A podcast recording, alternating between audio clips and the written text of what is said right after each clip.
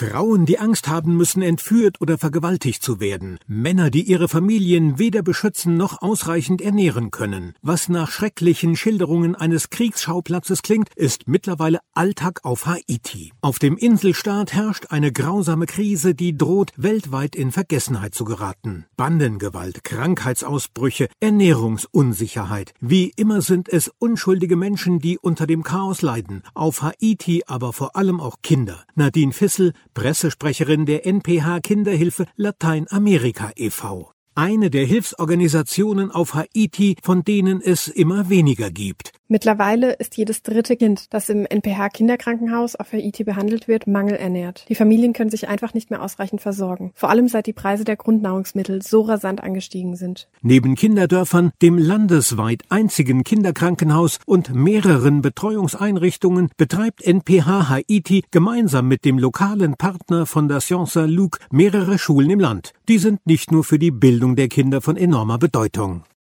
Die Schüler erhalten täglich ein ausgewogenes Mittagessen. Für viele ist es die einzige warme Mahlzeit am Tag. Einige Kinder bringen sogar Vorratsdosen mit, damit sie ihre Portionen mit ihren kleinen Geschwistern zu Hause teilen können. Man muss sich das einmal bewusst machen. Fast die Hälfte der gesamten Bevölkerung Haitis ist mangelernährt.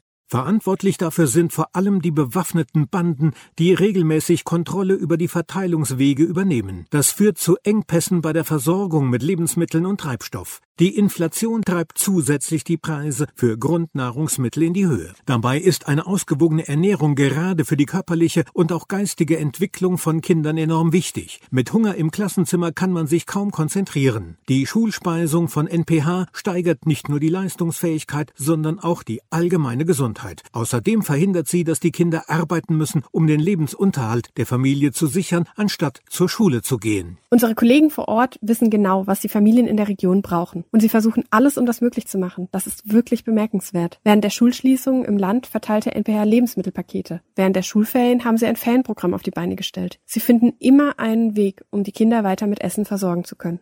Die Schulspeisung ist nur ein kleiner Teil der Programme von NPH auf Haiti, aber ein besonders wichtiger. Sie wird größtenteils durch Spenden finanziert. Infos dazu finden sich auf www.nph-kinderhilfe.org.